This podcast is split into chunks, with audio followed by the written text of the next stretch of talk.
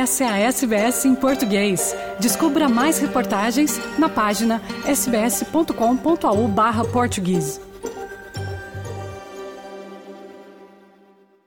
De condições recordes de seca e calor a inundações fatais, 2023 foi um ano de clima extremo na Austrália.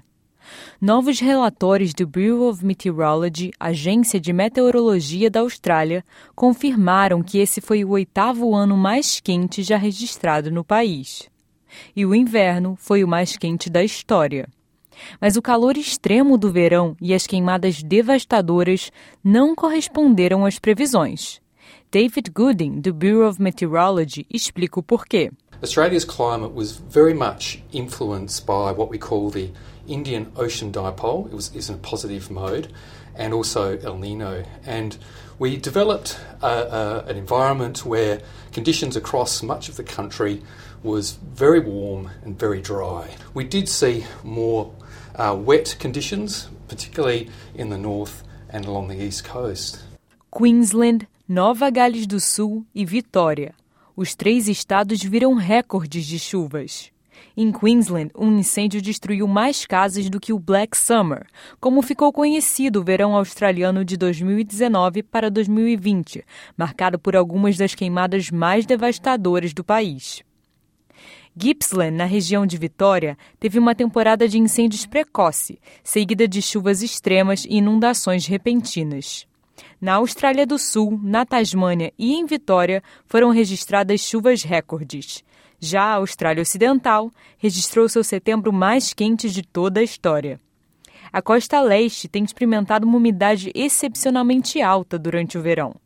O Dr. Simon Bradshaw é diretor de pesquisa do Conselho para o Clima e diz que há muito a ser aprendido com esses novos padrões climáticos. The lesson from this summer really is that things are becoming more chaotic and unpredictable and harder to foresee. So we've really got to take that message of urgency when it comes to looking after our communities and tackling the climate crisis. Climate justice is what we need, not fossil fuels and corporate greed. Climate justice is what we need, not fossil fuels Na semana passada, ativistas da Australian Youth Climate Coalition se reuniram em frente ao parlamento australiano pedindo que o governo federal tomasse medidas mais severas em relação às mudanças climáticas. Este jovem viajou da Austrália regional para participar da reunião. We can't keep using fossil fuels and expecting the outcome, the worsening climate crisis, to change, because quite simply it won't. I'm calling on those in power to listen to youth voices and support an urgent transition away from gas and towards renewable energies. O líder do Partido Verde, Adam Brandt, também abordou o que ele chamou de leis ambientais não cumpridas pelo governo federal. I'm making sure that new coal and gas projects that threaten our environment cannot go ahead. Um, Labor should back that. Labor says that it's serious about tackling climate change. Well, if you're serious about tackling climate change, then our laws must stop new coal and gas projects from being approved.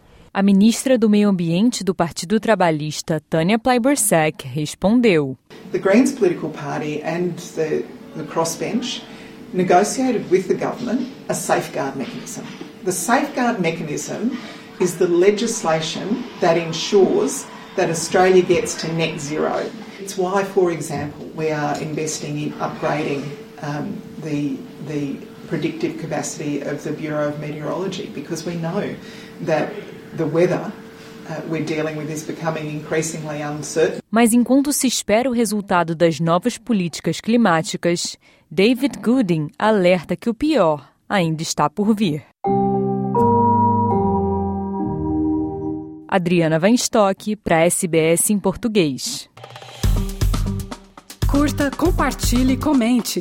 Siga a SBS em português no Facebook.